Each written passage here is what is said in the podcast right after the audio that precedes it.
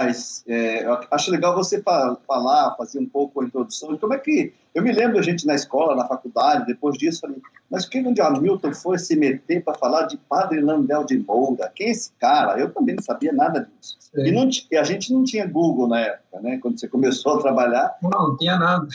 a gente pesquisar o que, que é Landel de Moura. Eu falei, nem sei quem é esse cara. E aí, então eu queria que você é. começasse do começo, vamos dizer assim, e depois ah. O papo pode surgir. Então, vamos lá. Mais ô, ô, Mafra, eu vou começar com uma provocação já. Eu acho que você faltou naquela aula do professor Zapata. Hein? Não, eu acho que não, porque o Zapata era um querido, então eu, eu vivia sempre nas aulas dele. Acho então, você estava você estava lá, então, naquela aula que ele falou sobre o Padre Lã, foi uma aula que ele falou. Isso na faculdade de 1976, por aí. Mar, é março de 1976. Uau. Olha, minha memória tá boa, hein? Olha, tá. Não, tá, porque depois daquilo, né, o Padre Lando me acompanha desde então, né? Eu nunca Jura? tinha ouvido falar dele. E aquela aula do, do, do, Zapata, por alguma razão, assim, mexeu muito, né? Mexeu muito comigo, eu fiquei, fiquei indignado, né? Porque eu fiquei muito indignado com aquela injustiça toda que ele tinha sofrido por tudo que ele fez, né? E por tudo que, que lhe aconteceu. Naquela época existia apenas esse livro aqui, ó.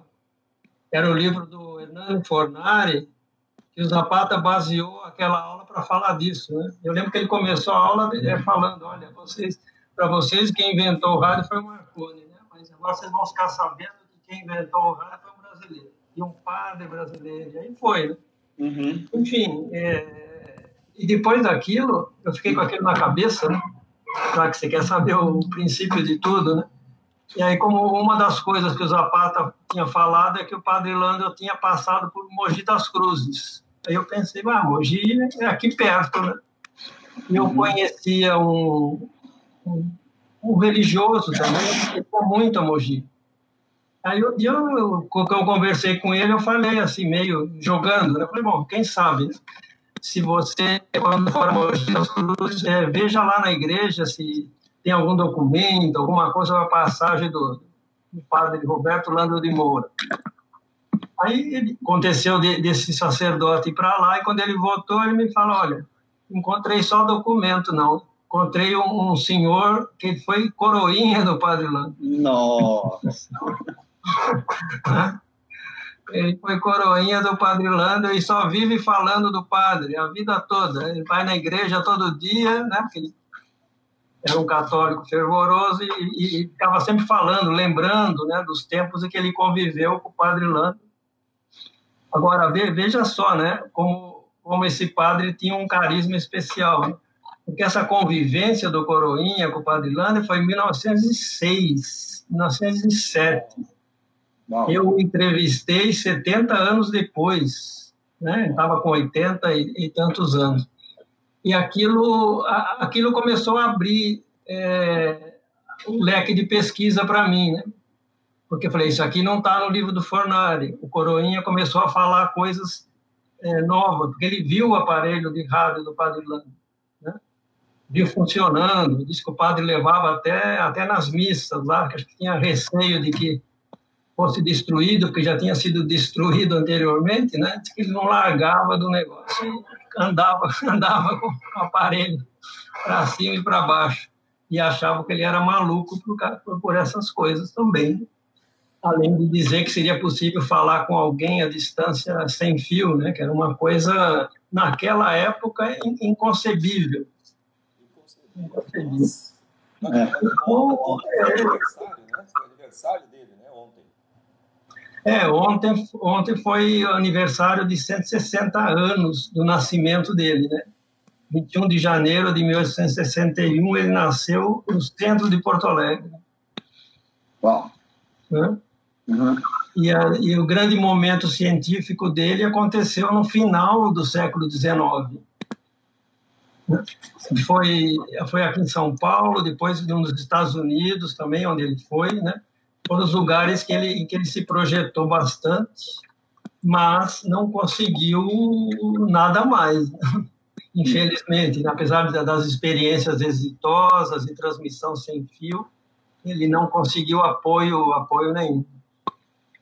Mas, e, e voltando aí a, a, a, pergunta do, do, Mafra, então, depois daquilo, o Mafra, eu continuei pesquisando, né? Falei, bom, se tem esse fato novo e o Zapata falou que deveria existir muita coisa ainda, eu, eu continuei pesquisando, fui para Porto Alegre, comecei a viajar para os lugares que o padre esteve e, e não parei mais, né? Mas você foi fazer isso por conta própria, sim, é isso? Tudo por conta própria. Que coisa incrível. Por amor à arte. Nossa, sensacional. Só um esclarecimento aqui. Zapata, Zapata é um professor, professor nosso na FAAP, a gente fez jornalismo, jornalismo, e a gente tinha lá quatro ou cinco ótimos professores e os melhores professores daquele momento estavam na FAAP, porque os outros que eram da USP estavam todos exilados ou mortos ou sumidos, ou exilados e desconhecidos. E o Zapata era uma das ótimas figuras que a gente gostava de aula, pelo menos. Eu gostava. Acho era que... chileno, né? Hã? Era chileno, isso que é interessante, né? Era um chileno. Aprendi com o inventor do rádio brasileiro é, com, através de um professor chileno. É, é, é já era é, multinacional a história. é. É, e aí, mas depois dessas suas pesquisas, você obviamente elaborou um um documento, um livro, alguma coisa, e aí ficou atrás de, de publicação ou foi bancada da sua própria lavra? Não, aí, eu, aí quando eu reuni um material suficiente, né, que eu já tinha pesquisado em Porto Alegre, tinha pesquisado aqui em São Paulo também, eu lancei um, um primeiro livro em Porto Alegre, né, por uma editora de lá, é o outro lado das telecomunicações. Uhum. É, e depois eu continuo, mas eu continuei a pesquisar, né? Isso aí vem me acompanhando há, há 40, 40 anos, né, Mafra? Uau! É, aí eu publiquei um outro pequeno livro também para uma coleção, esses gaúchos, né? Que eram os grandes gaúchos, os gaúchos famosos, é, como Elis Regina, enfim, uma, uma infinidade, né? Que tinha que saiu essa coleção por lá, eu fiz fiz um, um, um, livrinho também, mas é uma coisa bem resumida. Né? Tive uma obra também publicada na Alemanha, depois. Né? Até tenho, tenho ela aqui, ó, só para ilustrar um pouquinho. Tá? Uhum. E depois eu, eu, eu, publiquei ainda, esse foi o último livro, né? Amarelinho. Ah, esse, esse é, é o amarelinho.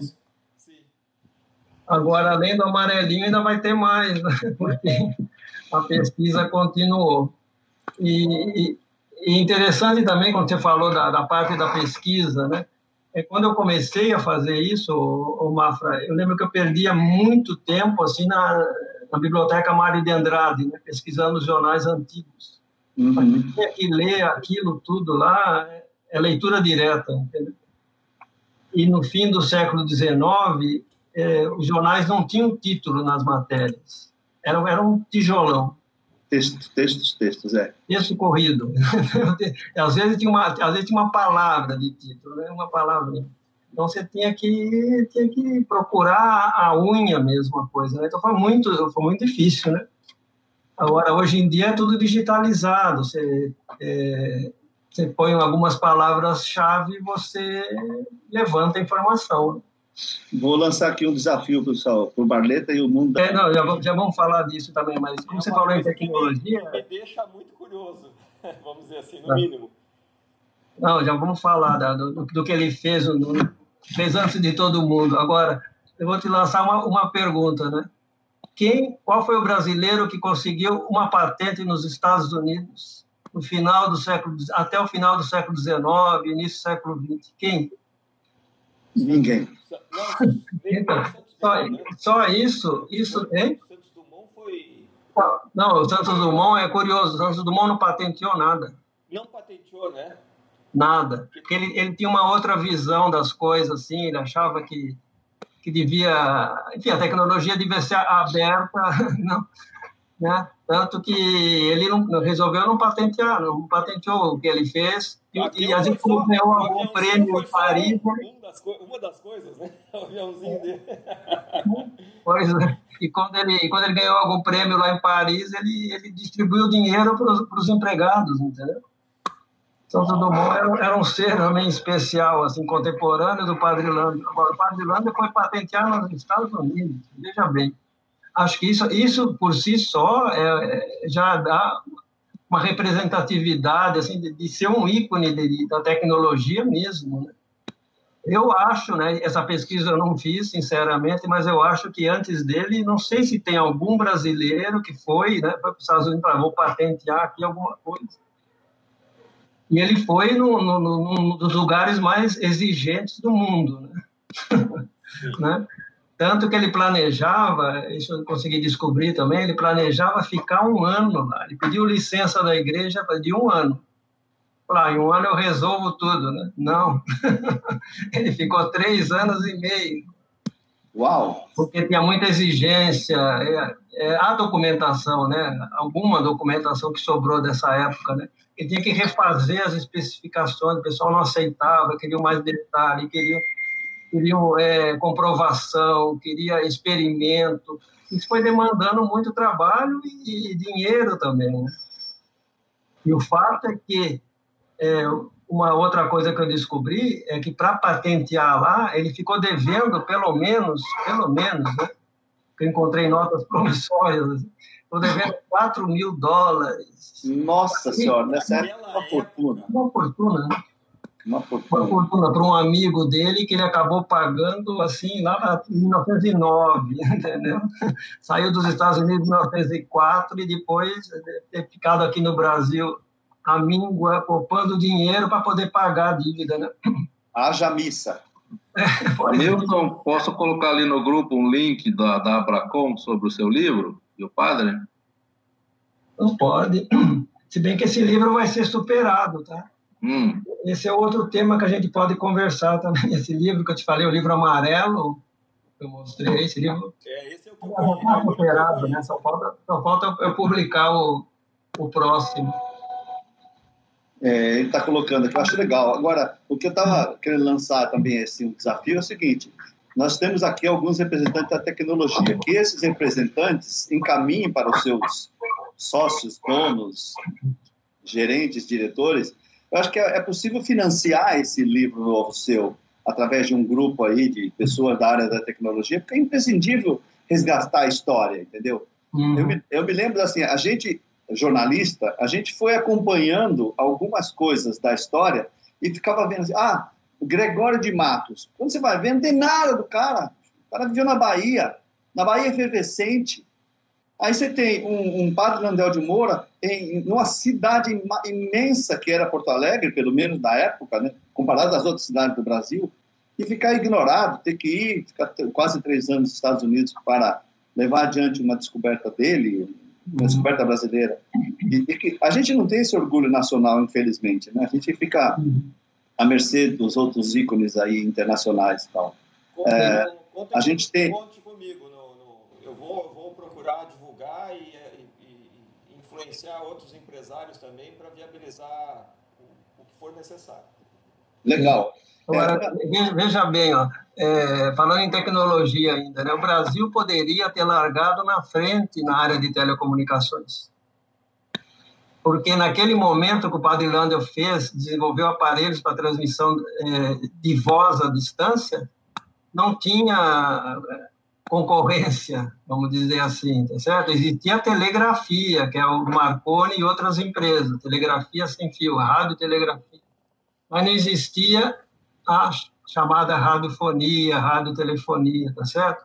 Então o Brasil poderia ter largado na frente, aí ele seria o quê? Exportador de tecnologia. Tá vendo nessa fase inicial, né, das telecomunicações, que hoje é, estamos falando de 5, 5G, né? É. desenvolveu muito, e fora outro tipo de utilização de, de, ondas de rádio, né, que você pode mover um robô em Marte e daí, daí por diante. Né? Mas, enfim, é, o que ele fez, ele largou, na, largou, ele colocou o Brasil na dianteira de uma tecnologia que hoje é, é, é uma coisa de uma das tecnologias mais é, disputadas, valorizadas do mundo, né? Ah, o, que eu, o que eu vejo é o seguinte: a gente tem é, essas capacidades brasileiras e a gente não tem ah, o, o que existe, vamos falar a comparação com os Estados Unidos, por exemplo, um processo de valorização e divulgação disso. Exatamente. Então, apesar, é, eu conheço o Padre Landel de Moura por seu intermédio e por acompanhar a sua trajetória. Uhum. Mas, assim, são raras as matérias que mencionam esse, essa, esse início né, desse nosso, desse, nossa, nossa questão precursora dessas tecnologias.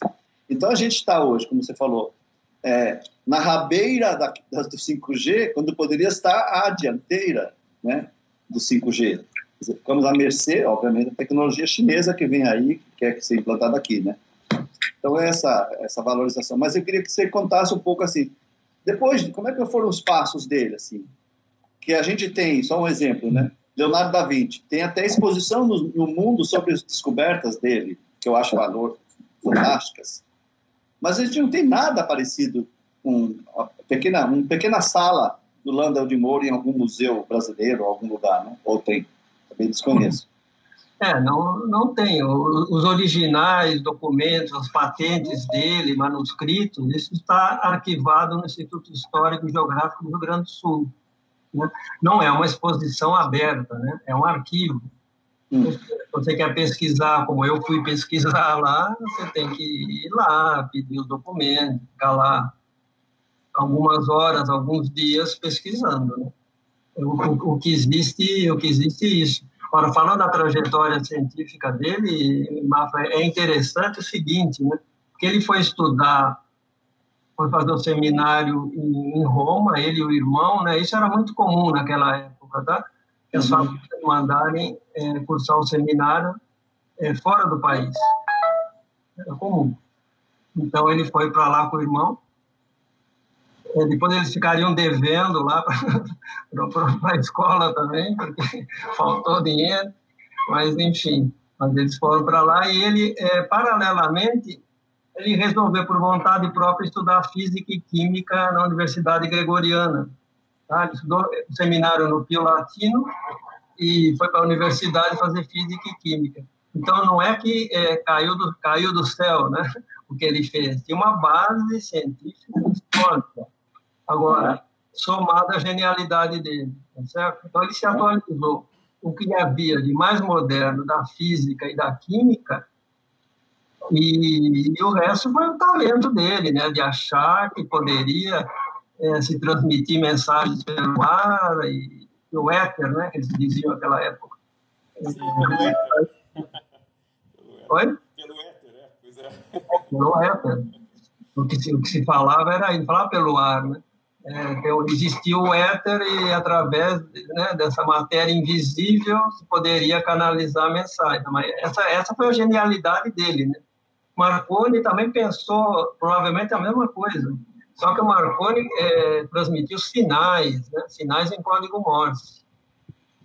Já existia a telegrafia naquela época, né, telegrafia com fio, né, que o Morse criou um código justamente chamado código Morse para poder transmitir, né? E sinais era uma coisa mais fácil de você colocar em, no circuito, assim, né? Então foi, uhum. foi ele e depois veio o telefone com fio também, né? Que foi patenteado pelo Grambel, embora tenha sido inventado antes pelo por um italiano, né? O Meucci. Uhum. Também é, não leva muito a fama, né? E pelo que fez. E o, o Grambel acabou ficando com toda a fama e dinheiro. Né? Sim. Meu, o que não ficou com pouca fama e sem dinheiro. Né? É, a gente conhece rece uh, uh, fenômenos recentes mais conhecidos como o Microsoft, né? Que na verdade é quem, quem, quem consegue comercialmente verdade, aparecer, verdade. patentear, né? Uh, e, e o e o Marconi, né, ele, ele patenteou, né? Eu não sei se essa é a, professor, essa é a, é a grande diferença no processo, porque quem, pelo que eu estou entendendo, quem realmente fez a primeira transmissão sem fio teria sido o padre de, de Moura. Olha, há, há indícios, né? Não tem uma prova assim consistente, tá? Porque o Marconi tem há, provas de que ele fez a primeira transmissão sem fio de sinais, de sinais em 1895, lá perto de Bolonha né? e depois ele patenteia, não na Itália, ele foi patentear em Londres o primeiro é, telégrafo sem fio. Né? Esse sim foi realmente o primeiro aparelho sem fio da, da, da história, não tem dúvida. Né? Agora, a questão é que o Padre Landel fez no sem fio também, na comunicação wireless, foi ir além, né? porque ele colocou a palavra, ele colocou sons musicais. Quando é que ele fez isso comprovadamente? Comprovadamente testemunho da imprensa, de empresários, foi em, em 16 de julho de 1899, aqui em São Paulo. Tá? Mais especificamente é, no Colégio Santana, que existe lá na Zona Norte. Colégio Santana, onde estudou Ayrton Senna. Sim, tá? Foi lá. Então, Porque faz... ele era pároco numa, na, na Capela de Santa Cruz, que fica ao lado do colégio. Tá? Tudo isso existe ainda, esses edifícios existem, né? Então, ele era pároco ali e capelão do colégio. Enfim, por alguma razão, ele escolheu o colégio ali para fazer essa primeira experiência sem fio. E, olha, a gente pode dizer que ele organizou tudo muito bem, porque ele convidou empresários da época, é, o pessoal da, da companhia de telégrafo, convidou o doutor Paula Souza, que ele era, foi fundador da Escola Politécnica, né? hoje faz parte da USP, renomadíssima escola, e aí a imprensa. Então ele organizou tudo isso e fez a primeira transmissão sem fio de voz humana e de sons musicais, pode dizer com absoluta segurança da história da humanidade. Uau! Ou seja, o rádio, o rádio é. Exatamente. Então ele fez uma assessoria de imprensa dele mesmo na época. Com, com certeza, o Mafra, ele teve que fazer, fazer um, um press release e sair distribuindo pra, pra, nas é. redações de jornais. Ainda bem que as redações naquela época ficavam tudo ali no centro da cidade, né? na rua 15 de novembro, Era um, ali, Correio Paulistano. Um precursor também das campanhas de comunicação, então ele percebeu que tinha que fazer, tinha que se mexer, né? Tinha Agora, que divulgar. E aí ele fez essa experiência, deu certo, foi notícia nos jornais do estado de São Paulo, o Correio Paulistano, o Comércio de São Paulo também, que era um outro jornal de linha monarquista, mas que abriu um bom espaço para ele. Enfim, em jornais do Rio também, saiu no Jornal do Comércio do Rio. Então foi uma notícia é, difundida, né? E era algo inédito em termos mundiais. Uhum. É, quem veio depois do Padre Lando na transmissão de voz foi um canadense, foi o, o Fessenden, mas um ano e meio depois que ele fez a sua primeira experiência, foi em, em dezembro de 1900. Então, você veja que o Padre Lando estava tava adiantado, né? Sim, sim. De experiência, ele fez antes, antes do, do que o canadense. E lá no Canadá, isso é interessante, o inventor do rádio não é Marconi eles reconhecem que o inventor do rádio é o Fessenden. Ah, é? É, o Fessenden, Reginaldo Fessenden. Inclusive, quando teve. Até fiquei surpreso, né? Quando eu vi a abertura dos Jogos Pan-Americanos, lá numa cidade do Canadá, eles fizeram uma alusão a isso, sabe? Naquele, naquelas apresentação inicial, né? Uhum. Mostrar as coisas do país tal. Eles mostraram o, o, o Fessenden como o pioneiro do rádio, né? que para eles é foi, né? Realmente. Sim. E me diga uma coisa, você, o, o livro que você está aprontando, ou já está uhum. feito, tá tem, feito, tem como você lançar em julho lá em, no colégio em Santana? E a, gente, e a gente faz a campanha de comunicação, já tem uns 30 aqui que vai ficar sabendo disso. Não, que bom, né? É, precisa fechar com, com alguma editora, eu tenho batalhado aí, né? Tenho apresentado, mas você sabe que o momento do mercado editorial é meio complicado no Brasil. Sim, está bastante complicado. Né? É, com a pandemia, muitas. Até foi bom a pandemia por um lado, né? Muitas pessoas passaram a ler mais, né? Pelo menos começaram a comprar mais livros para ficar em casa lendo. Uhum. Mas muitas livrarias em crise, né? Grandes, grandes livrarias em crise. É, deram calote nas editoras, então, concordata, né? Então a coisa ficou meio ficou difícil, né? Já nunca foi um mercado muito muito tranquilo, mas ficou é, ficou mais fechado, né? Uhum. Ok. É, teve algum episódio do Padre Landel de Moura aí em Porto Alegre mais significativo, além da vida e vivência dele aí? Em Porto Alegre, você fala? É, é. Olha, é que a, a, o auge científico dele, né? O auge científico dele foi aqui em São Paulo mesmo. E depois é, que ele sai de São Paulo em 1901, que ele vai para os Estados Unidos, tá certo? E aí, no, nos Estados Unidos, ele obtém as patentes, né? Depois desse sacrifício todo que eu, que eu relatei aí, obteve três patentes nos Estados Unidos. Aí ele volta para o Brasil, voltou todo feliz, achando que ia ter reconhecimento aqui. Afinal, ele já tinha é, quatro patentes nas mãos, né? A brasileira e mais três norte-americanas. Aí tem um episódio que ele solicita navios da Marinha e acharam que ele era um padre maluco, então não deram bola, mas o fato é que o Brasil já estava, naquela época, importando a tecnologia da telegrafia sem fio, entendeu?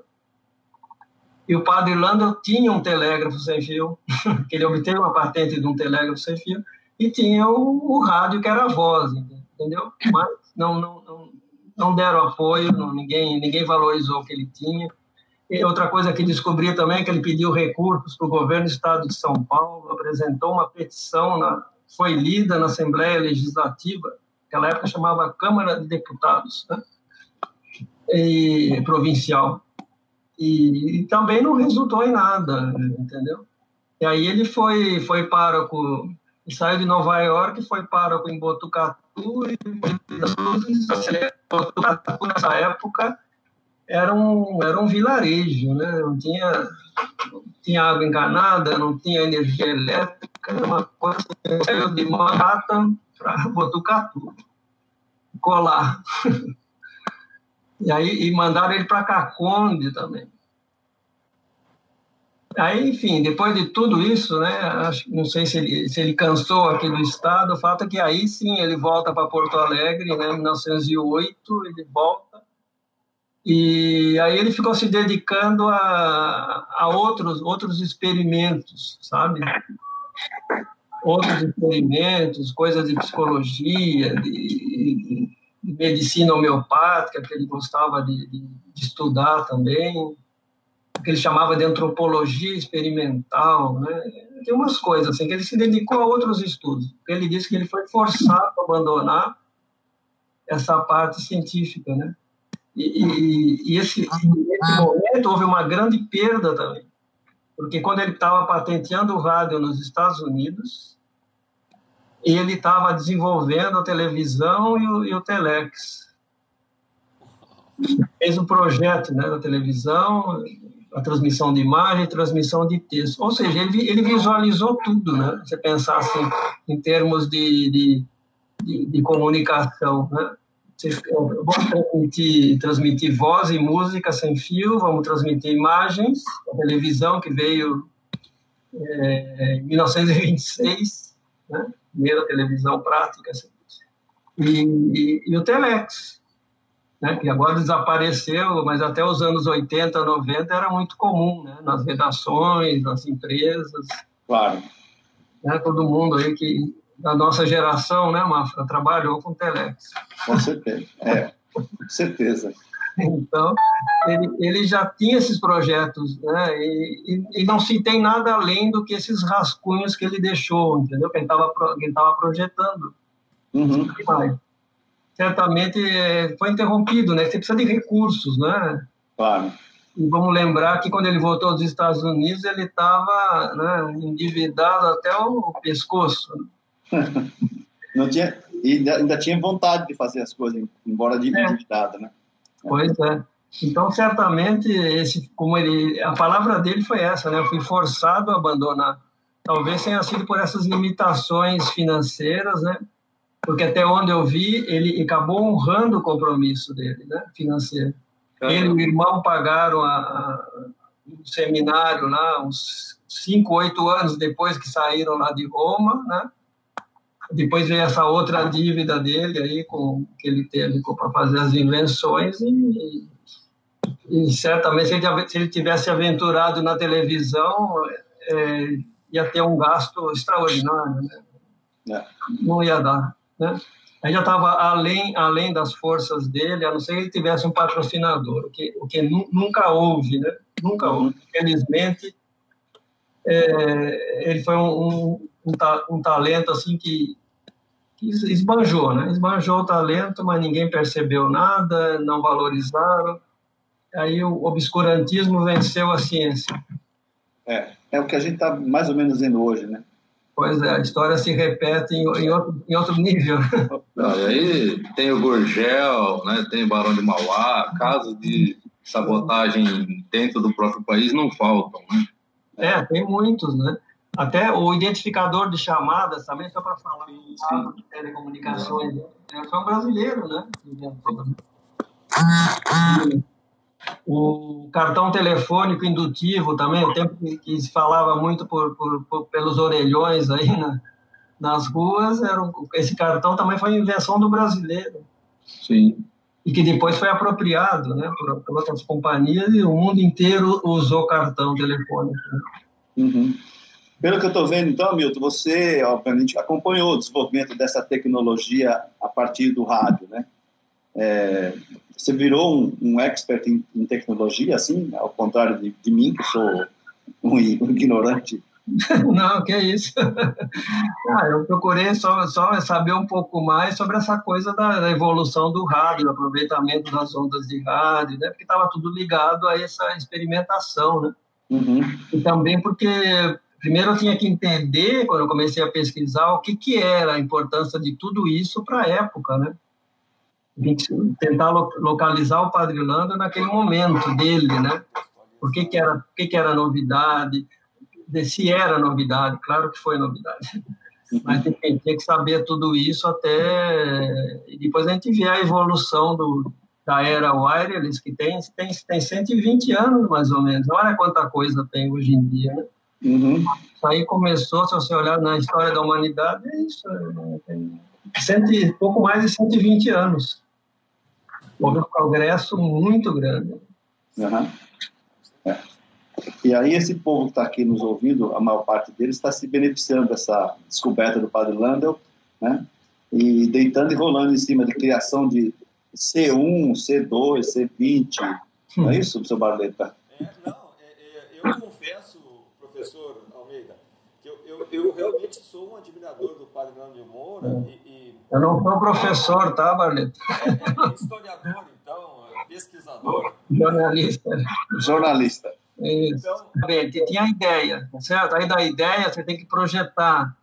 Aí de projetar, você tem que fabricar as peças, porque não, né, não, não tinha Santa, Rua Santa Ifigênia, né? Você tinha que, você tinha que fabricar as peças, fabricar uma bobina, enrolar uma bobina, que é uma coisa complexa, né? E é Arrumar o cobre. Arrumar o cobre, né? Agora, eu queria destacar Sim. aqui, Hamilton, um aspecto que não foi pontuado ainda, que é o seguinte. Uhum Nesta, é, naquela época, então, assim, esse tipo de descoberta tinha, tinha uma, uma, uma, um aspecto, assim, também de mistério, né? Isso aqui é uma... Esse padre é meio guru, meio sei lá o quê, meio... Ele está fazendo invenção para convencer os, os fiéis, qualquer coisa desse tipo, quer dizer, falar que existia algo no ar, no éter, é quase que você desacreditar em Deus, entendeu? É uma negação de Deus. Sim. Então, como é que era? Tinha esse espírito assim? As pessoas desacreditavam porque achavam que aquilo era uma coisa de doido? É, exatamente. O pior né, é porque ele, ele, ele unia né, a fé e a ciência. E isso, naquela época, não, não, funcionava bem. Talvez até hoje ainda tenha, tenha sombras de, de, de, dessa situação, mas naquela época era isso, era, era mal visto. Né? Era o Galileu Galilei do século XIX, é, é isso? Você lembrar que, por exemplo, quando, quando houve a proclamação da República, né, é, os positivistas chegaram no poder, certo? Positivismo é a razão, né, a ciência, e aí criou-se o Estado laico também. Então já houve uma separação do Estado e Igreja, né? Uhum. É, tudo isso, né, na cabeça das pessoas, assim, aí você vê um religioso que falando em comunicação à distância, as pessoas não, é, não era uma coisa fácil de, assimilar. A tecnologia que ele apresentou já não era fácil de assimilar. E por ser, por ser um padre cientista, pior ainda, né? Por isso é que quando ele teve em Campinas, é, destruíram, né? Destruíram os aparelhos. Porque as pessoas achavam que ele era um padre que falava com o demônio, né? Está falando com não sei quem, ah, é, só pode ser o demônio, sabe?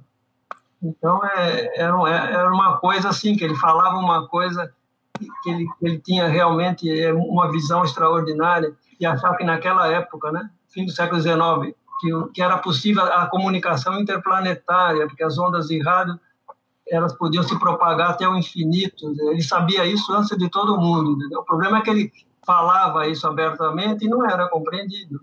Ah, claro. Achava, o padre é maluco, tá? vamos quebrar tudo, e quebraram tudo mesmo. Né? Reconstruir para poder patentear no Brasil, e depois nos Estados Unidos, essa coisa toda que ele fez. Né? Um pouquinho antes, né? Eh, eh, se fosse um pouquinho antes, Hamilton, fosse mulher, teria sido queimado, provavelmente. Sim.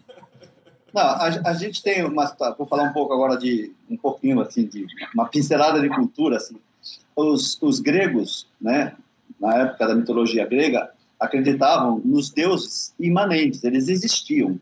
Se, uhum. você, se você estava apaixonado, é porque é apaixonado, não amando. Eros tinha te flechado. É, sim. Entendeu? O trovão era Zeus que estava brigando com Hera, porque Hera descobriu uma traição dele, qualquer coisa desse tipo. Sim. Então, era isso. Depois, com a formação judaico-cristã, ah, os deuses ó, deixaram de existir, passou a ser um deus só, e ao invés de ser imanente, passou a ser transcendente. Ele uhum. não está aqui.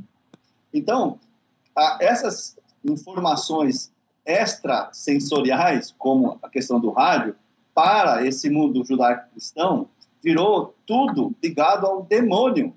Tudo. Uhum. Joana Dark foi botada na fogueira porque estava ligada ao demônio.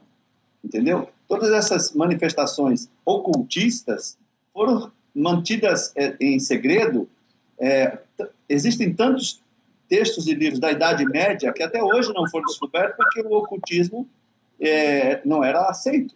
Né? Então é isso. Então você uhum. imagina um, um, um, doido, entre aspas, Landel, Landel, falando que conseguia transmitir a voz de alguém para um quilômetro depois ou 50 metros depois. É, ele imaginava na cabeça do leigo comum, entendeu? Uhum. E a cabeça do leigo comum influencia o político comum, entende? Sim, sim.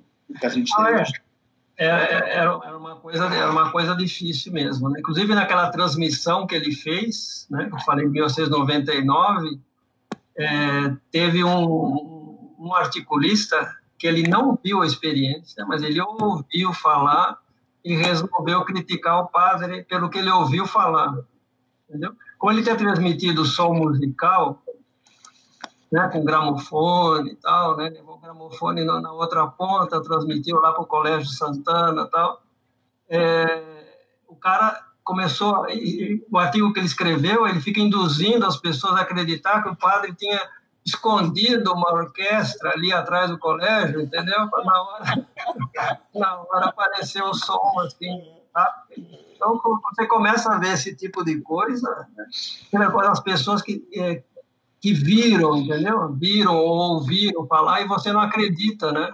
É. Então, é realmente uma situação de, de, de, acho que de atraso mesmo, né? cultural, de não ter visão científica, achar que o padre como esse cara escreveu, o padre é, descobriu a pólvora, mas era tudo, tudo falso, né? E não era nada falso, né? Uhum.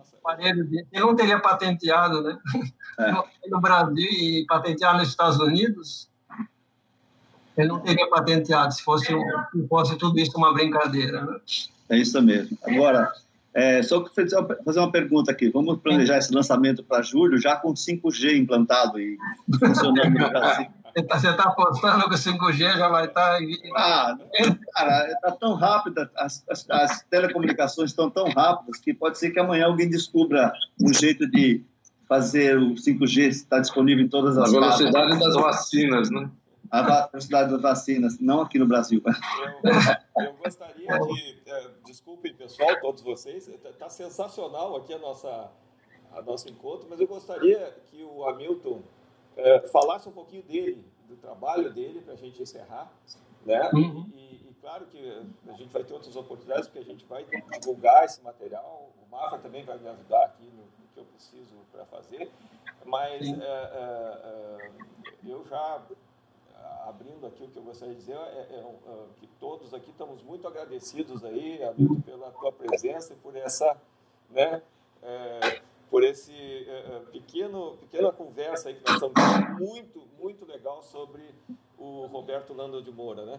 Então, é um assunto que me encanta também, então é um prazer também da minha parte, sabe, falar disso e é um trabalho, né, muito longo, né, como, como vocês já sabem. Sim. Então tem muita coisa interessante que aconteceu, a gente pode falar sempre que vocês quiserem, né? E agora eu estou envolvida é, é, nessa questão, né, de tentar essa publicação, porque é, é, é um livro que esse novo, né, ele vai mudar muita coisa do que já se sabia sobre o Padre Lando. Inclusive sobre o reconhecimento dele nos Estados Unidos, que lá, é, de certa forma, aconteceu. Tá? E, enfim, outras, outras tantas passagens né, da vida dele que vão ficar mais enriquecidas com esse desenvolvimento da pesquisa que eu, que eu, que eu fiz nesses últimos anos, né, nos últimos dez anos, principalmente. E falando um pouco de mim, Valeta, como você perguntou, bom, eu sempre, sempre fui jornalista, né, assim, como Mafra também, que estudamos na FAAP, né, naqueles anos conturbados lá, nos formamos em 1977, em plena ditadura, um professor sendo preso, outro foi assassinado, né? Então foi uma época muito difícil que nós vivemos e começamos a trabalhar no jornalismo naquele clima. Sobrevivemos aí, né? A, a, a, ditadura e, enfim, eu sempre trabalhei no jornalismo e, e, e, paralelamente, né? Que é desde o tempo de estudante, né? No jornalismo é que eu comecei, que eu comecei a fazer essa pesquisa e, e não, e não parei mais. Né? E não parei porque é uma coisa assim, é muito, é muito difícil, né, pesquisar sobre o Padre Lando. É como um quebra-cabeça, sabe? Você vai juntando uma pecinha aqui, uma pecinha ali, né? Você vai juntando os, os caquinhos, assim, tijolinho por tijolinho, né? Por isso é que eu, é que eu digo que, que demorou tanto tempo, né, para eu chegar a fazer agora o que eu acho que é minha obra-prima, né, que é a biografia mais completa, assim, dele, certo? Que pelo menos vai ficar registrado em livro, né? É, tudo que ele fez, a importância que teve, e, aí é ficar torcendo para que, sabe, o Brasil reconheça um dia, né? É, exato, exato. Fundamental. Bom, pessoal, é, eu gostaria de agradecer a presença de todos, especialmente o Hamilton Almeida, que está aqui conosco. Então, pô, sensacional para o nosso café. Nosso café é um, é um, momento de descontração, normalmente, e, e, e trazer toda essa cultura para nós é, é, uma honra muito grande isso. E, e se puder é, colocar aí, pode ser através do Mafra ou é, entrando para o nosso grupo, que seria muito, muito bem-vindo, é, é, vocês é, me passassem a, a, obra, o que, o que seria interessante a gente estar tá publicando, nos direcionar, nos ajudar a direcionar o trabalho aí, que é bem, bem interessante mesmo. Então, é, pessoal, como sempre, o café é, da C1 está sensacional. Obrigado ao Mafra aí, que, que propiciou aí a, a, estar conosco. E obrigado a todos. E a, a, a, é, com, com, a licença, claro, do Hamilton Almeida, eu vou fazer uma pequena edição para diminuir um pouco o que der, para poder passar o, o texto é, para esse, só a parte de áudio, naturalmente. Né? Eu digo, eu gosto de rádio, né? É da nossa conversa de hoje. Tá certo. Tá Legal, Hamilton, também. Eu quero agradecer, então, assim, primeiro, fico é, contente de rever um amigo da própria faculdade, a gente fazia tempo que a gente não se via. Igualmente, pelo menos pela telinha. Pela telinha, é o que é possível hoje. E, e, eu faço um convite a todos aí que acompanhem essa história do trabalho do Hamilton e que assim que estiver sendo lançado, cada um convide-o para a sua própria cidade para fazer um lançamento digno, não só pela, pelo trabalho do, do Padre Landel de Moura, mas também pelo trabalho do Hamilton, porque, como vocês puderam imaginar, 40 anos, 40 anos de trabalho dedicado. Eu não acredito que esse cara, desde a faculdade, fazia isso, desde a faculdade, me lembro disso. Mas, e aí você, acho que você tem que mencionar na abertura do livro, obrigado, professor Zapata, onde quer que você esteja. Ah, pois é. Eu menciono, eu sempre mencionei ele nos meus, nos meus livros. Eu Sim, sei, eu sei, eu sei. A história começou ali. Se não fosse ele, e se não fosse o Fornari antes dele, também não, não haveria nada. Né? O Padilano seria esquecido. Poxa, mas você não mencionou nenhum dos nossos amigos da FAP, eu, Gleise, tudo, ninguém, nada, né? A Áurea, nada. O Edu Ribeiro. O Edu Ribeiro. Não, o Edu é empenhado na causa também, é, como muito, sabe. Muito, muito. Tem feito muita coisa. Isso. É colocou jornalistas de companhia aí para divulgar a obra do Padre Lando e é um lutador também, sem trégua. Muito bom, maravilha. Mas... Vou aguardar o, o material para poder começar, iniciar os trabalhos. Pessoal, muito obrigado, então. Tá, pelo horário, sou obrigado a encerrar a nossa conversa, que por mim eu ficava o dia inteiro batendo papo com vocês. Ou mais. Tá? Muito obrigado. obrigado. Parabéns, Hamilton. Parabéns pelo teu trabalho. Eu realmente acho que isso, trabalhar alguma coisa por 40 anos já é uma coisa de tirar o chapéu 10 vezes. Um grande abraço para todos aí. Tá bom, um abraço. Obrigado. Obrigado pelo convite e por tudo. Até mais. Tchau, tchau.